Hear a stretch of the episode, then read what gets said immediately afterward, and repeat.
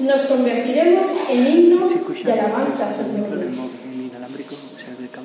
Y también vosotros, los que habéis escuchado el mensaje de la verdad, la buena noticia de vuestra salvación, al creer en Cristo habéis sido sellados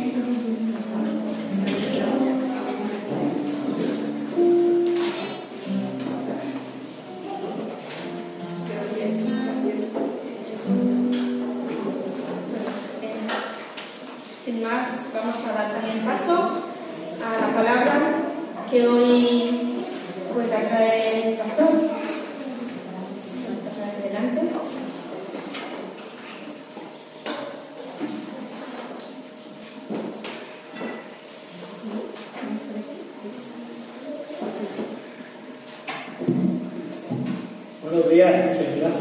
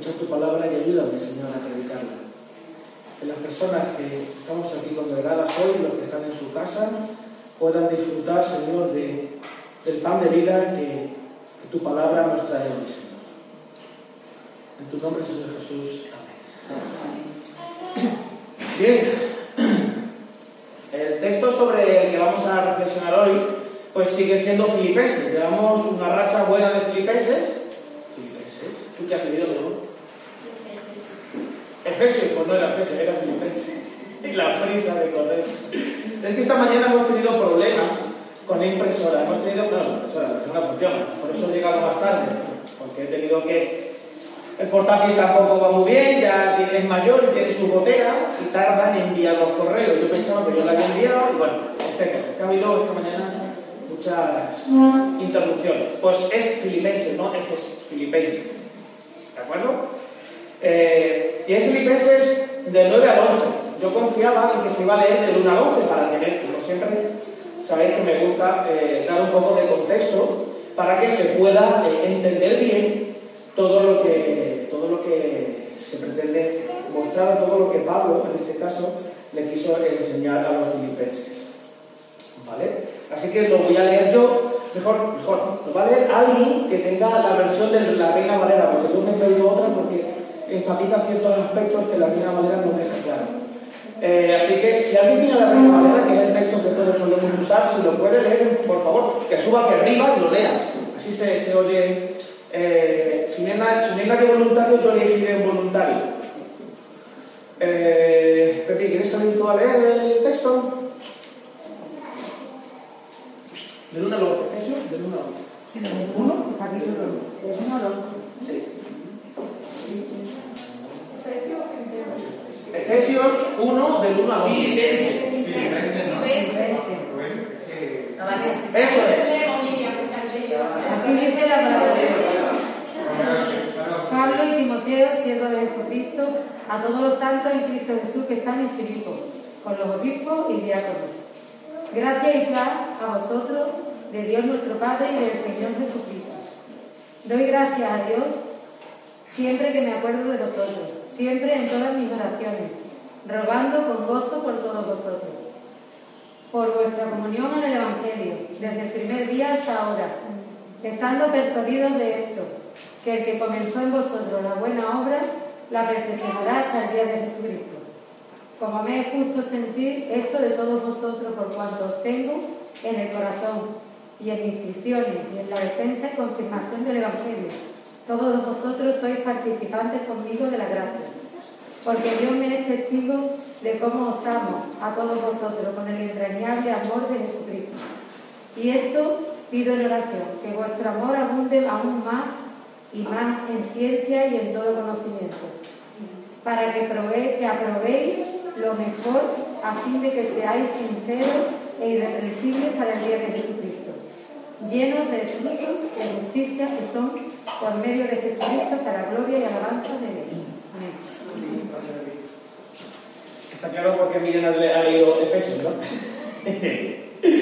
bueno, pues para eh, recordar un poquito todo lo que empezamos a hablar hace ya un mes y medio largo, la, carta de los filipenses es una de las cartas más íntimas que Pablo escribe.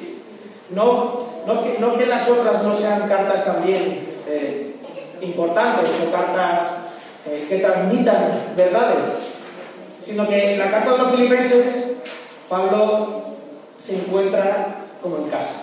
Pablo se encuentra entre amigos, entre gente que sabe que le quiere y entre gente que él quiere.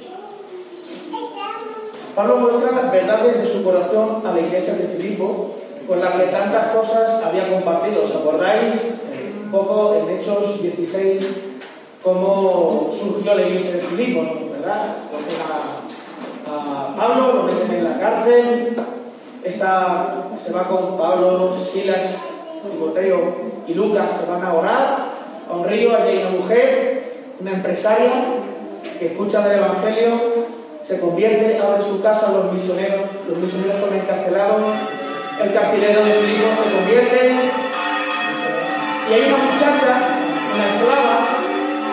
que también recibe la salud, la sanidad y la salvación de- del Señor allí en, en Filipo.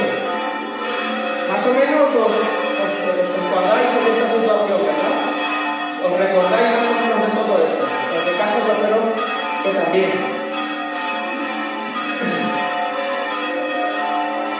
Todas las cosas que había compartido también es una oportunidad para ver de forma práctica cómo Dios nos ha dejado algunos principios esenciales para el verdadero seguimiento de Jesús.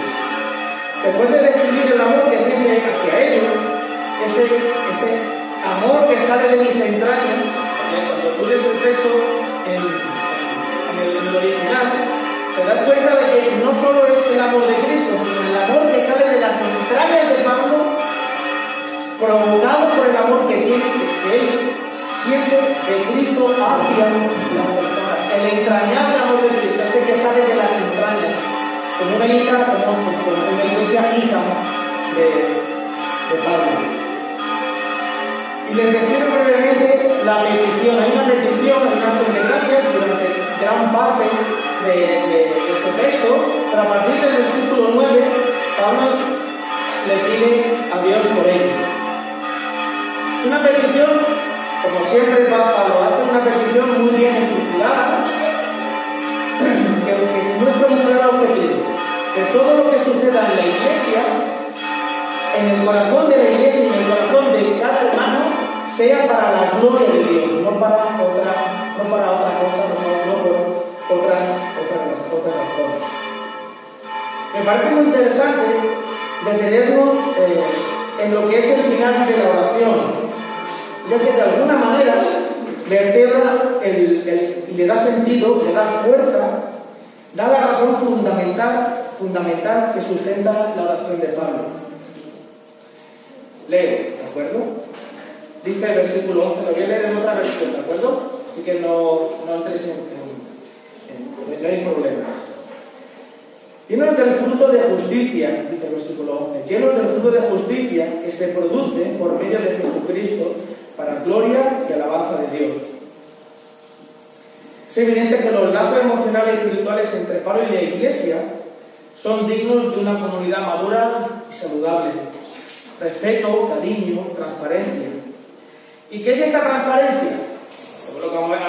me gusta mucho cuando nuestra hermana, nuestra hermana Ruth, al hacer el boletín, hace una pequeña entrevista a cada hermano y le pregunta, creo que es la, última pregunta, ¿qué, ¿qué, quieres para la iglesia o qué sueños para la iglesia?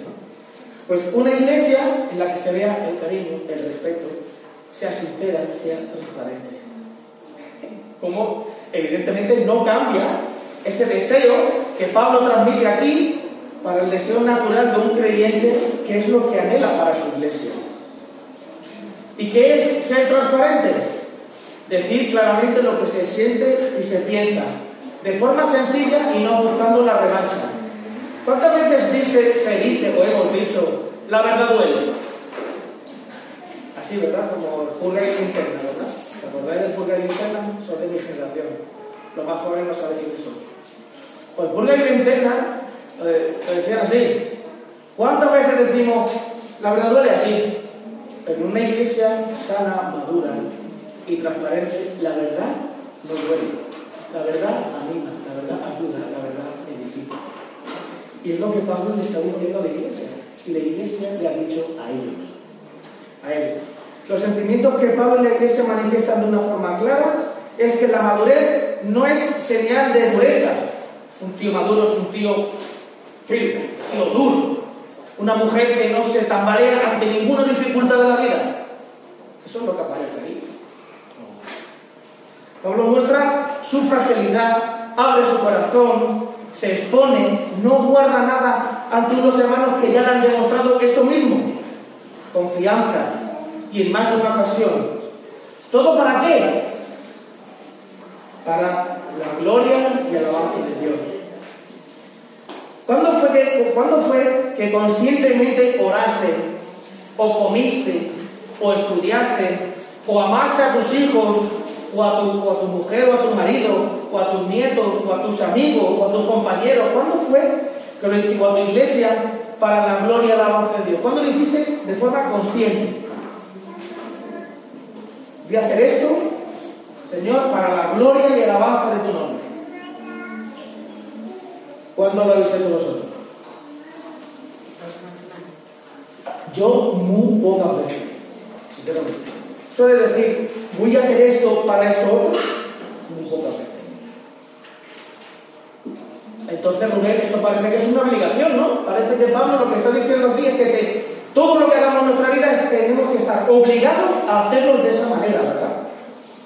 Ahora, cada vez que vaya a salir, cada vez que haga cualquier cosa que tengo que hacer, tengo que parar y hacer una pequeña declaración una oración y declarar a viva voz si hace falta, Señor, esto lo hago, esta placa de pladur la voy a poner para la gloria y alabanza de tu nombre. Este tornillo lo voy a poner para la gloria y alabanza de tu nombre. Este suelo lo voy a fregar o, esta pared la voy a pintar, ¿verdad, Pedro? Para la gloria y alabanza de tu nombre. Eso es lo que está diciendo. No.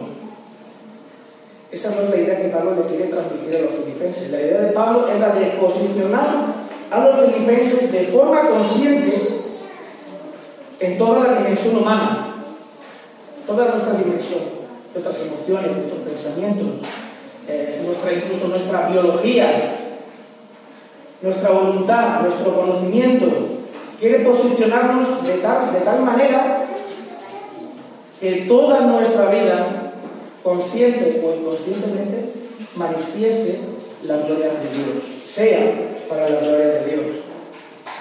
Pablo pide, Pablo en su oración pide que las cosas que están sucediendo, por las que acaba de dar gracias, continúen. ¿Y qué cosas estaban sucediendo? Estaban con Pablo, ¿dónde? En la cárcel, predicando el Evangelio en todas partes, siendo, eh, cuando, cuando Pablo estaba siendo azotado, ellos estaban con él, ellos estaban con él.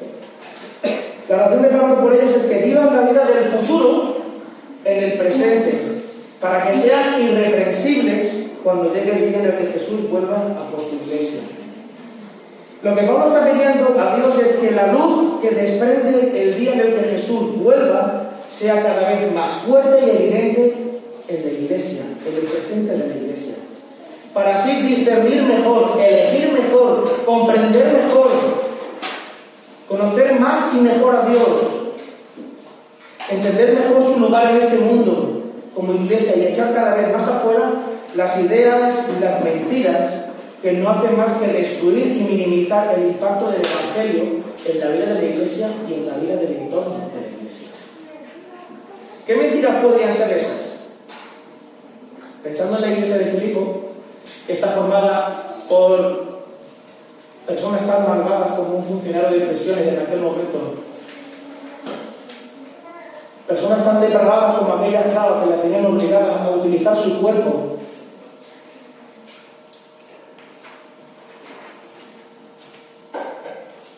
Y además, los empresarios ya sabemos que todos son un poco trampitas, ¿no? ¿De ahí va a salir algo bueno? Se eran cuatro gatos. Además eran cuatro gatos.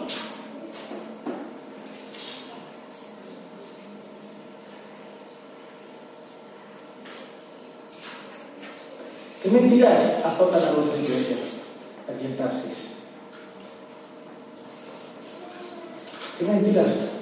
Porque, eh, ¿os acordáis? Eh, el, el, autor y consumador de la mentira, ¿quién es? Satanás. ¿Y él lo, qué es lo que busca? Hurtar, matar y destruir. Hacer la vida imposible. Hacer la vida imposible. Si nosotros como iglesia no somos conscientes de las mentiras que vivimos como iglesia, como cristianos, aquellas en las que incluso sustentamos incluso nuestra fe. Incluso nos hemos llegado a creer, hemos llegado a pensar que sí, que son verdad. Estamos permitiendo que la obra de Satanás se haga presente en medio de la iglesia. Y de eso es de lo que Pablo le está diciendo a la iglesia, le está, le está advirtiendo a la iglesia de Filipo. No permitáis que las mentiras, mentiras que os han dicho, mentiras que os habéis dicho a vosotros mismos, mentiras, como que Dios me ha abandonado, está abandonado. Si Dios no, no abandonó casi ni siquiera a su hijo, ¿cómo te va a abandonar a ti? Mentiras como es que no podemos, somos tan pocos, y además yo no sé, yo nunca he, yo nunca he repartido un folleto, nunca he, nunca he hablado en público, me da muchísima vergüenza, no sé cómo se hace eso. Es que me da tanto miedo, me da tanto temor.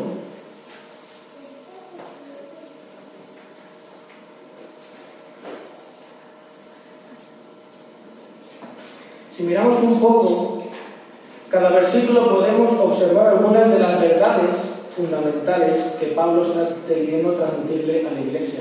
Porque la mentira, de la única manera que se combate es con la verdad. En el versículo 9 dice, esto es lo que pide la oración, que vuestro amor abunde cada vez más en conocimiento y en buen juicio, dice la versión que estoy leyendo. El amor, en este caso es el amor ágape,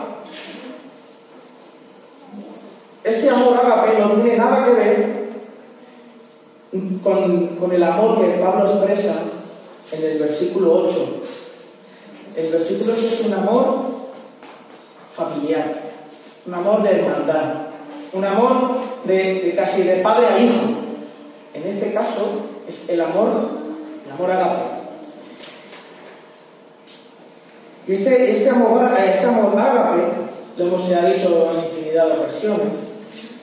No solo describe el carácter de Dios, porque Dios es ágape, Dios es ágape, sino que también describe las acciones de Dios hacia su pueblo. Y esto eh, brota, todo este contenido teológico de la palabra ágape brota del conocimiento que Pablo tenía del Antiguo Testamento, porque esa era la Biblia que Pablo tenía. Y en el Antiguo Testamento el amor de Dios, ese amor que se da incondicionalmente, y el fruto, el fruto del amor de Dios, no la obligación de Dios, sino el fruto, la evidencia de que Dios realmente nos ama, te ama, ama a su pueblo, es todas las acciones que Dios hace en favor de su, pueblo, de su pueblo, como evidencia y fruto de, del carácter. Pues este amor ágape es el amor que dice aquí. Esto es lo que razón que vuestro ágape, que vuestro amor, ese amor de Dios que está en sea cada vez más y más. Dios muestra su amor sobre todo en su paciencia y bondad. Siendo el mayor ejemplo de esto la muerte y la resurrección de Jesús por todos sus enemigos. Romanos 5.8. A ver, Romanos 5.8, ¿se acordáis de ese texto?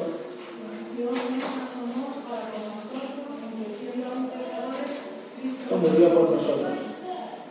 Siendo sus enemigos el mayor ejemplo, Cristo muriendo, Dios entregándose por nosotros. Por tanto, este amor no está enfocado en el afecto del versículo 8, que con tanta emoción expresa, más bien el amor en el sentido de dar un gran valor a las personas y en una búsqueda incesante del beneficio de, de la persona que amas. ¿Te da valor? Nos da valor Además, el amor de Dios busca constantemente satisfacernos, buscar el beneficio de nosotros, de la, persona amada. Después de todo, el resto de la oración enfatiza el amor no como afecto, sino como conducta. Una conducta que es pura, que nace de motivaciones correctas e intachables, o sea, que no ofende. Esto, esto lo, lo dice claramente en el versículo 10. ¿Qué sería una motivación correcta? ¿Qué sería una motivación correcta? Pues una motivación correcta es una motivación alineada, conectada con el Evangelio y con el propio Señor. Un ejemplo lo tenemos en los versículos del 15 al 17, si no me he equivocado, eh, sí, del 15 al 17 de esta, este primer capítulo. Dice Pablo, es cierto que algunos critican a Cristo por envidia y rivalidad, predican a Jesús Podría parecer que están alineados con el Evangelio, pero no, sus motivaciones son hacer que los padecimientos de Pablo sean cada vez mayores.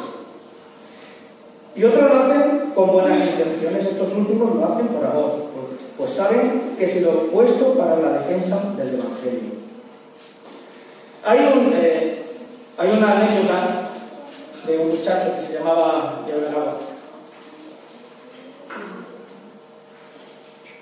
que se, llama Juan.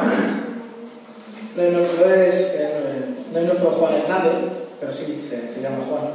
Y esta hombre me, comentaba algo que el Señor le, le mostró de una forma muy clara. Él estaba, era un, el pastor de la iglesia a la que él asiste, pues le estaba hablando, como yo hoy, hablando de, de que eh, ese, día por la noche iban a tener una vigilia de oración y claro, un domingo por la noche, ¿qué es lo que hay un domingo por la noche tele?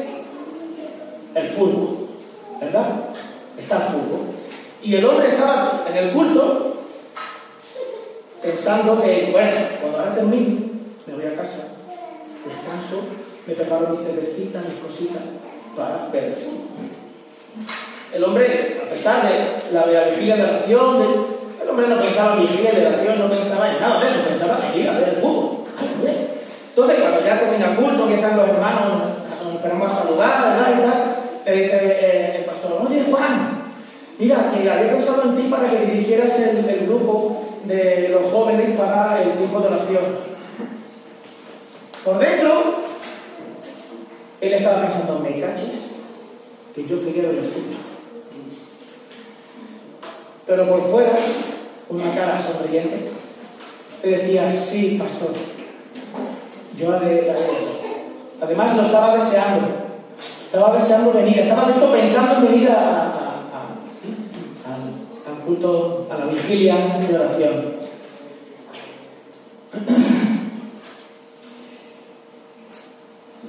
Y yo le digo, pero yo Juan, Me dice, mira, no, no, no sabía qué decirle a este hombre. Por temor le dije que sí. ¿Por qué? Porque no quería, que, no quería que este hombre pensara de mí que yo, mi interés último es ir a ver el fútbol y no, y no, no los jóvenes de la iglesia. ¿Cuántas veces hemos hablado de los jóvenes de la iglesia, que hay que hacer algo por los jóvenes de la iglesia? Y cuando ahora me lo dicen, por temor, por vergüenza, mi última motivación ahora, era, era eso. Era eso. Cuando Pablo le dice a los filipenses que pide por ellos más y más, no está pretendiendo recriminarles su comportamiento, al contrario, su preocupación es que no se deteriore aquello que les ha, que les ha caracterizado. ¿Y qué es lo que les ha caracterizado en este último tiempo? O por lo menos en la carta de Pablo, su compromiso con el Evangelio. Y que no se deteriore por el egoísmo o la vanagloria. Capítulo 2, versículo 3. No hagáis nada por egoísmo o vanidad. Más bien con, con humildad considerad a los demás como superiores a vosotros mismos. Qué fácil es, pues ya- también lo decía Eli la semana pasada, qué fácil es que aquello que podemos hacer para Dios, para el Señor, para mi hermano, por detrás esté soterrado por, evidencias que lo que están haciendo es minar algo que podría ser tremendamente productivo y fructífero. Es como en ocasiones pasa. Es más fácil mostrar amor para los de fuera de la familia, con los que tenemos menos relación, con los que solemos tener menos problemas, menos roce, que, con los, que muchas veces con los de casa. A veces en casa mostrar cariño, afecto de verdad, situaciones extensas, es de lo más complicado, y en casa, en la calle, y fuera de la, en la calle, de trabajo, situaciones que son tensas, incluso de falta de respeto, uno lo controla y lo sabe tapear, pero en casa cuesta a veces la vida. Por eso, de la misma manera que quiere que abunde el amor, también busca que crezcan otros dos aspectos. La ciencia y todo conocimiento, dice la reina, la reina Valera. Y la ciencia, eh, en griego es epignosis, la idea que transmite esta palabra no es saber algo, como por ejemplo J, ¿no? J sabe algo, no sabe muchísimo sobre hormigas y otros animales, ¿no? Pero su, especialidad es las hormigas. Él sabe muchísimo sobre ciencia y de las hormigas. Lo que trata de decir esta palabra no es eso, es más bien conocer de forma plena la experiencia y la relación personal, a través de la experiencia y de la relación personal. Esto es lo que, este conocimiento es el conocimiento que Dios tiene acerca de nosotros. Lucas 7:23, es, eh, el Señor habla eh, de una parábola y dice una frase que cuando la diga, vosotros sabréis ya de qué va la parábola. No os conozco, alejaos de mí. ¿Verdad? ¿Os suena ya de qué va la parábola? ¿Verdad? No os conozco. Señor, si por ti hicimos y fuimos y deshacimos y repartimos y oramos. Pues yo no tengo ni idea quién eres. No sé quién eres. No os conozco. Y ese conozco es este, hipnosis, de una forma experimental y experiencial. No os conozco. Pues este conocimiento, que es el que Dios tiene de nosotros, es el que experimentaremos de una forma plena cuando Cristo se manifieste en su segunda venida. Sin embargo, podemos ir saboreando tapitas ese- esa verda- verdadera experiencia con, con Jesús. Y esta es la idea que intenta transmitirle, tra- transmitirle Pablo. La perspectiva futura de lo maravilloso que será encontrarnos con el Señor, pues que de alguna manera esa maravilla alumbre nuestro presente, anime nuestro presente y nos ayude a ser aquello para lo cual el Señor nos ha salvado. para ser cada vez de una forma más plena y conocer de una forma más profunda nuestra identidad en Cristo. De hecho, esta vida es un camino el que vamos descubriendo poco a poco quiénes somos eh, en Cristo, quiénes somos cada vez más. Y como, y, como, y como el Señor no solo nos ha salvado, sino que está dispuesto a sanarnos de todas aquellas heridas que nos, que nos han hecho. A veces, yo soy el primero que me ha pasado. A veces cuando nos convertimos al Señor, pues, eh, pues no es decir siempre, yo porque lo he detectado el mío. Cuando nos convertimos al Señor y el Señor nos dice, bueno, dice, entendemos que el Señor nos ha salvado, nos ha perdonado de nuestros pecados pasados, presentes y futuros, entonces el Señor todo lo ha solucionado. Todas nuestras heridas, todo aquello que nos pasó, ya está sanado y curado. Y parece que hacemos, construimos un muro de hormigón bien fuerte entre el hoy en el que el Señor me ha salvado y todo lo demás que me pasó en el pasado.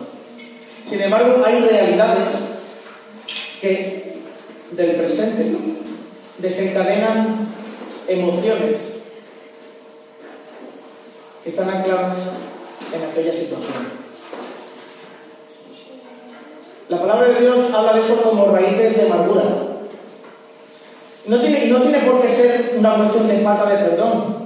No tiene por qué ser una cuestión de un algo que tú hiciste, sino de cómo aquello te impactó. Y, y esa emoción te hace reaccionar de una forma desproporcionada cuando tu hijo te lleva la contra o cuando alguien en tu propia casa te dice algo que no te agrada, o cuando tu mujer o tu marido, tú crees que te está faltando el respeto, y no es verdad. Solo estás mostrándote una realidad que tú no digas.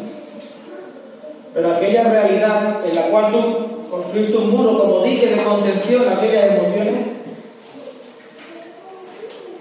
salta. El agua salta.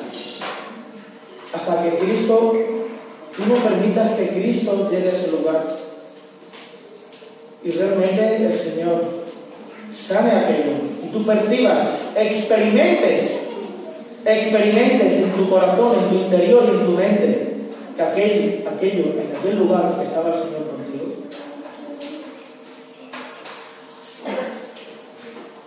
No habrá solución.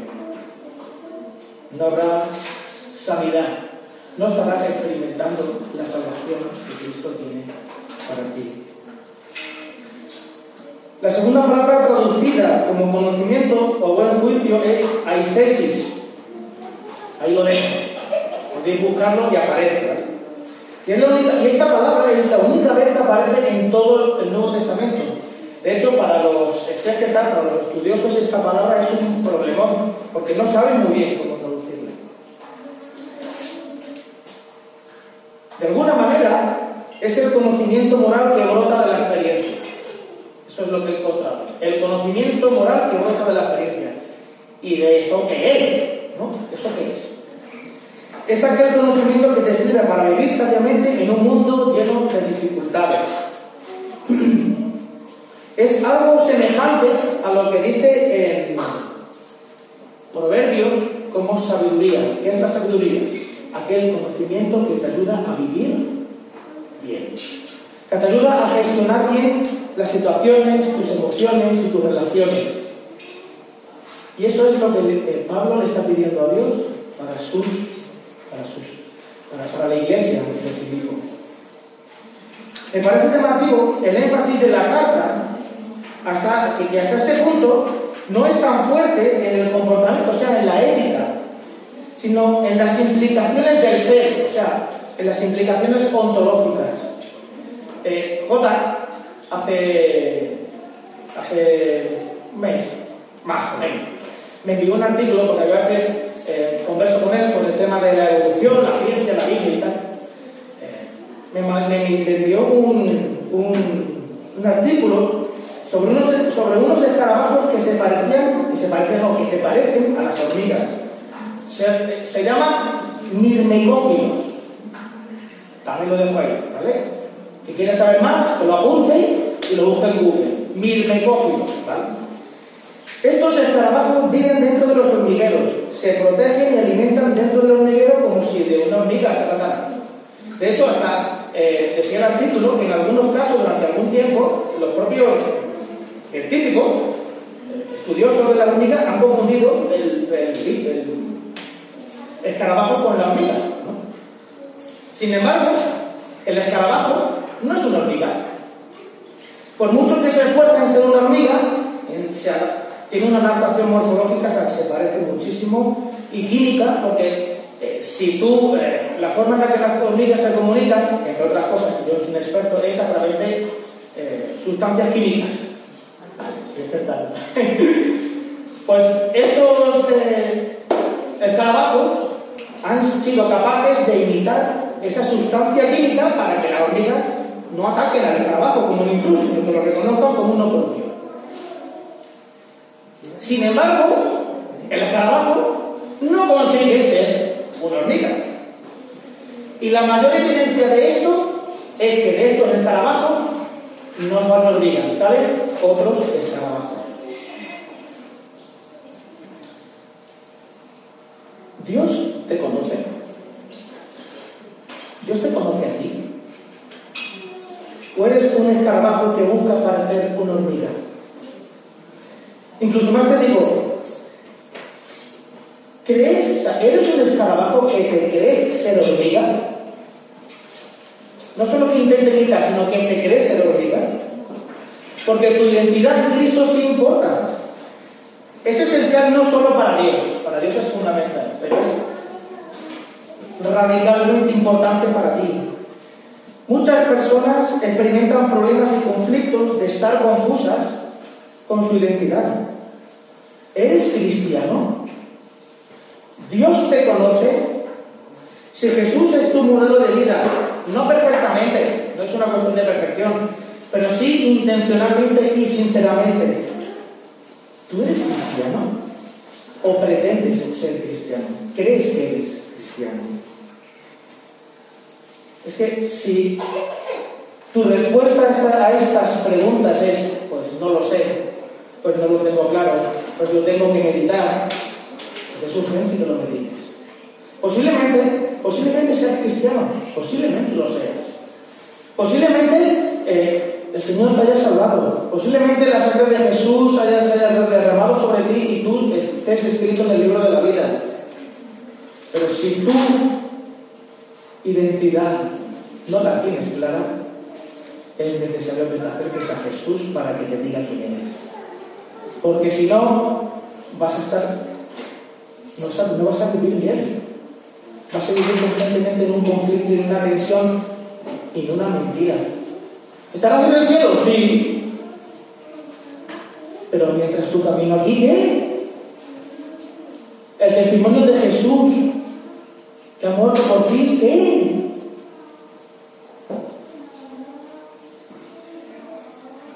Si seguimos leyendo en el versículo 10, se ve claramente la finalidad de todo lo anterior. Para ser capaces de escoger, de discernir entre, entre todo lo bueno, lo mejor. De, discernir lo mejor en las, en las decisiones esenciales no es fácil.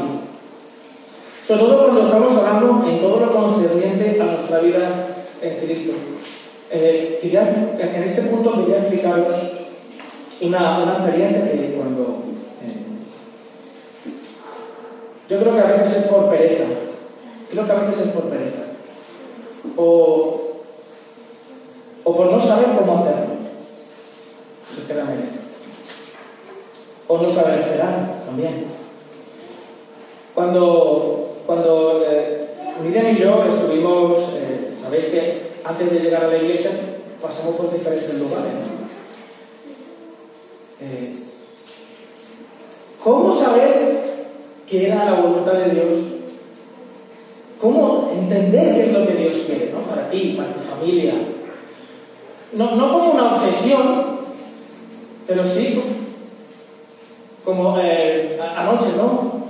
Había se despertó, mamá, mamá, quiero agua.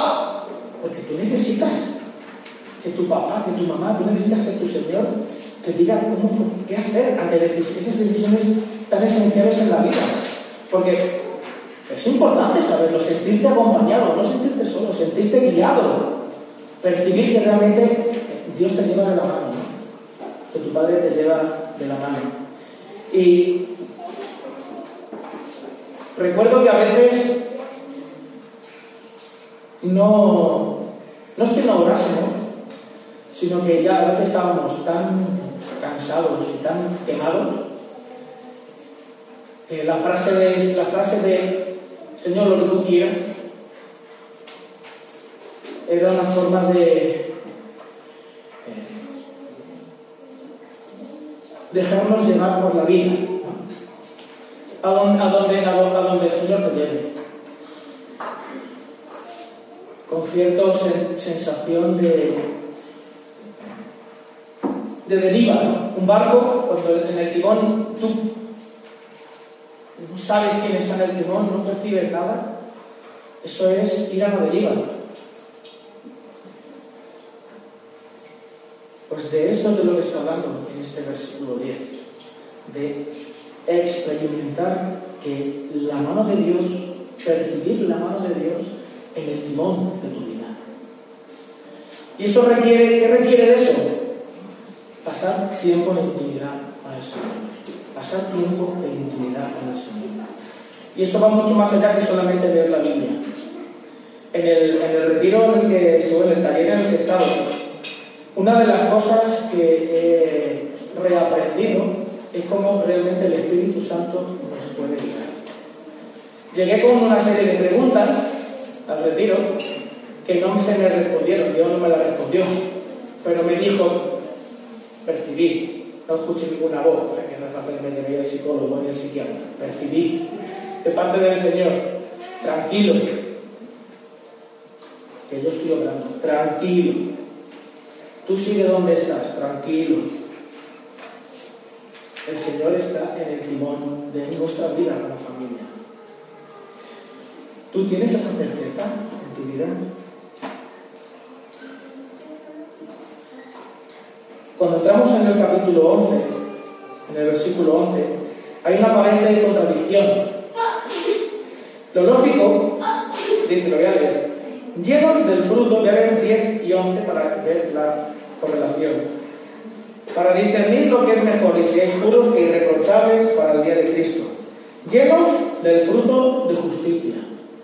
Pero lo lógico es que uno da o lleva el fruto. Sin embargo, lo que Pablo pide es que Dios ayude a los filipenses a que les guíe para cuando ese día estén llenos del fruto de justicia. Pero para hacerlo, deben buscar y anhelar vivir en estar llenos de ese fruto de justicia hoy. Que el futuro ilumine su presente. La justicia a la que se refiere no es otra cosa que sus vidas muestren el fruto de su identidad en Cristo. Y esto no es algo nuevo.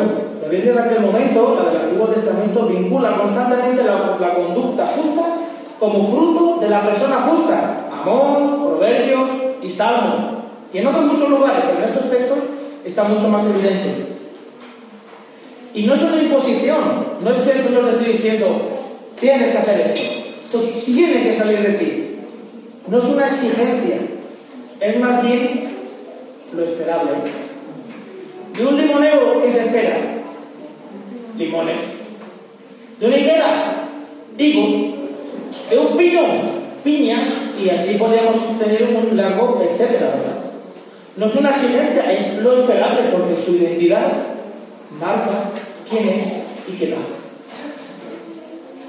Desde esta perspectiva, a ver si me logro explicar, desde esta perspectiva no hay, no hay posibilidad de escaparse del amor de Dios, ¿verdad? Experimentar el amor de Dios, el cómo Dios te conduce, el cómo Dios te ve, te conduce a dar fruto. Te, te conduce a descubrir la persona que eres en Cristo. Te lleva a dar esos frutos de justicia.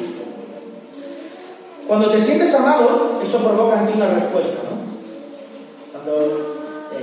tío, como novio, y ahora ama a mi tía, a mi tía le provoca una respuesta de alegría, satisfacción, de sentirse valorada, ¿verdad?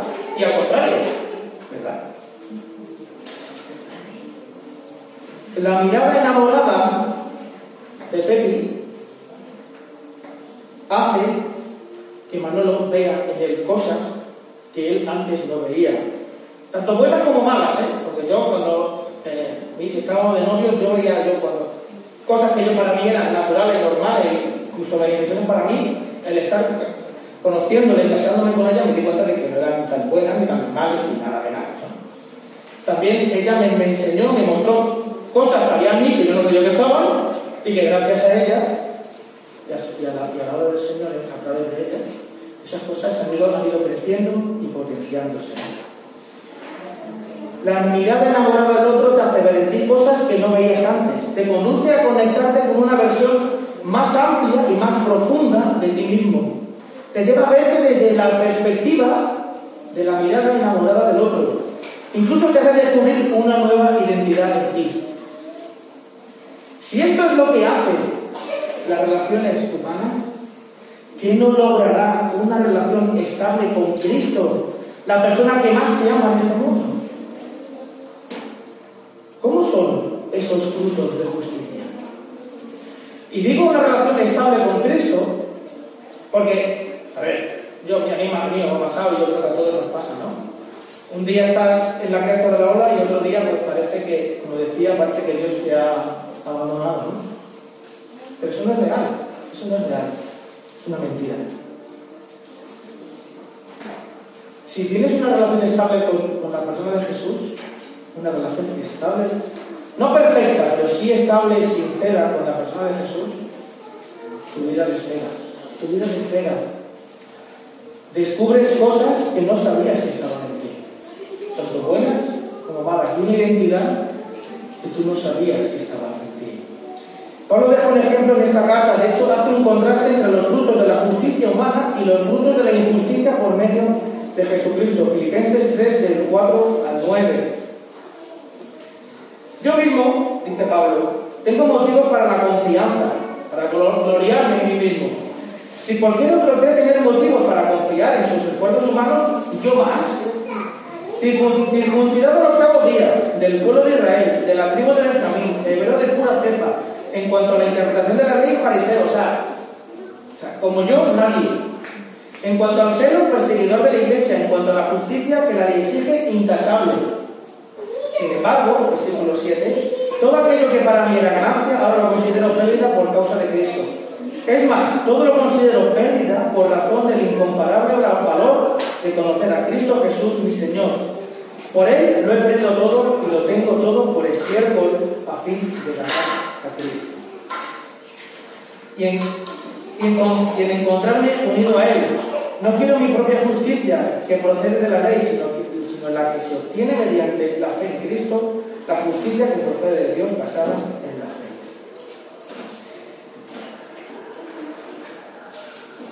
No es que todo sea malo, sino que en comparación con Jesús y todo lo que Él ha hecho por mí y ha hecho por ti, todo lo bueno que puedas pensar que tienes, que ganas, incluso que te regalan, que te toque la lotería es un regalo. Frente a Jesús, frente a Dios y su voluntad, no desearás escoger otra cosa que no sea hacer la voluntad de Dios, escoger no solo lo bueno, escoger lo mejor. Las palabras de Pablo, en ocasiones para saber qué es lo mejor, el paso requiere un ingrediente de sacrificio, de renuncia, de, de responder a lo que estás entendiendo que es el llamado de Dios. Y luego todo lo demás se irá colocando poco a poco. Recuerdo que cuando era pequeño, adolescente, estaba todavía allí en Madrid, y aquí también en San Lucas, pero sobre todo lo recuerdo allí, allí en Madrid. Eh, mi madre abría pues, su casa a, pastores, a misioneros, a creyentes en, en general, ¿no? Y, y estando sentados allí en, en casa, en la mesa, comiendo, recuerdo eh, no recuerdo las conversaciones, pero sí recuerdo que las conversaciones que, tenían, que hablaban, eran unas conversaciones compartiendo de la palabra de Dios, de Jesús, compartiendo de la persona de, Dios también, de todo lo que tiene que ver con ser seguidor de Jesús. Yo recuerdo aquello con un estado de excitación, de asombro, de estar descubriendo un tesoro, de estar asombrado. Y, por eso no quería que terminase aquella conversación, que terminase aquello. De hecho, recuerdo que alguna vez el, lunes tenía que ir al cole, y eran un domingo a las nueve y media de la noche y todavía estábamos diciéndonos adiós con la persona que había venido. Porque ese momento, ese tiempo en el que se compartía la palabra de Dios, eh, se compartía de la persona de Jesús, sabrían, descubrían cosas de Dios que tú decías, quiero más, quiero más. Yo no hablaba, bueno, no hablaba mucho, porque solía querer escuchar, pero un chavalote de 10 años, captar la atención, ya sabéis lo complicado que es, ¿no? Ve por aquí los chiquillos para aquí para allá. Pues a mí me captaba la atención. Esa sensación de ir descubriendo, de ir encontrando paso a paso, oración a oración, petición a petición, la mirada enamorada de Dios que te ayuda a saber quién eres y para qué estás aquí, es de lo más impresionante que existe. Es la verdadera aventura para la cual, a la cual el Señor Jesús nos ha invitado. Hacer las cosas para la gloria de Dios es permitirte ir descubriendo poco a poco la gloria de Dios. Es arriesgarte, es arriesgarte a que Dios rompa algunos de tus esquemas. Y yo os digo, en, este taller que estuve aquí en Barcelona, a mí el Señor me rompió, me rompió algunos esquemas que yo tenía ya eh, estructurados y cerrados de mi teología y de mi conocimiento de Jesús y de su obra de salvación. Pues el Señor me lo rompió. Y este, este rompimiento no es para debilitar tus pilares, como ha pasado en nuestra iglesia. Hemos, aquello que empezó por una rajita en la pared, se empezó a descubrir, a descubrir, a descubrir, y al final eran unos pilares debilitados. Pues esto no es la obra de Jesús. Todo lo contrario, es para reforzarnos. A veces el Señor tiene que meternos el dedito, hacer un esponchadito, porque todos, eh, todos nos ponemos nuestro maquillaje, porque necesitamos sentirnos bien. Todos necesitamos mirarnos al espejo y pensar que no somos tan eh, incoherentes o, no somos tan, iba a decir mentirosos, no, no es la palabra mentiroso, es que no se vean nuestras fragilidades, ¿no? Entonces nos ponemos capas de maquillaje. Yo cuando voy al trabajo pongo mi capa de maquillaje de profesional del trabajo. Para que cuando mis compañeros me vean, no me tomen, no el pelo. Ese maquillaje lo ponemos cotidianamente. Para el cole, para el trabajo, para la iglesia.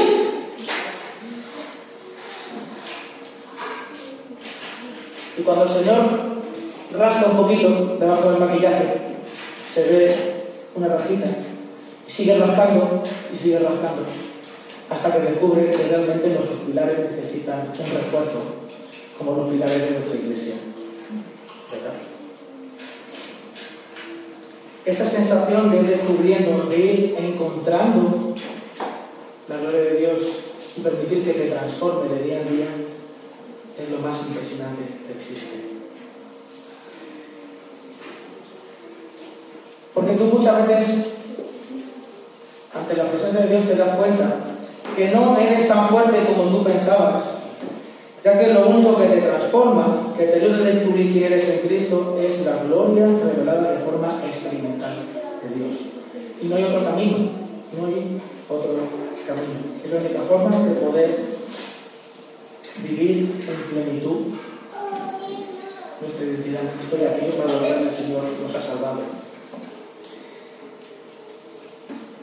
Una de las cosas que más, que más, que más eh, me han zarandeado con este texto es cómo pedir, cómo pedimos. Con esto ya quiero terminar. Mis oraciones, cuando yo oro,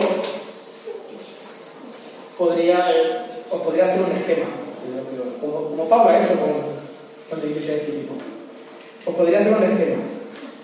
Sin embargo, cuando, cuando veo la oración de Pablo, que pide, que pide por la iglesia con gozo, con alegría, cuando pienso en vosotros, pienso con alegría, no, no me pongo triste, pienso con alegría por vosotros, pienso en me, gozo cuando oro por vosotros.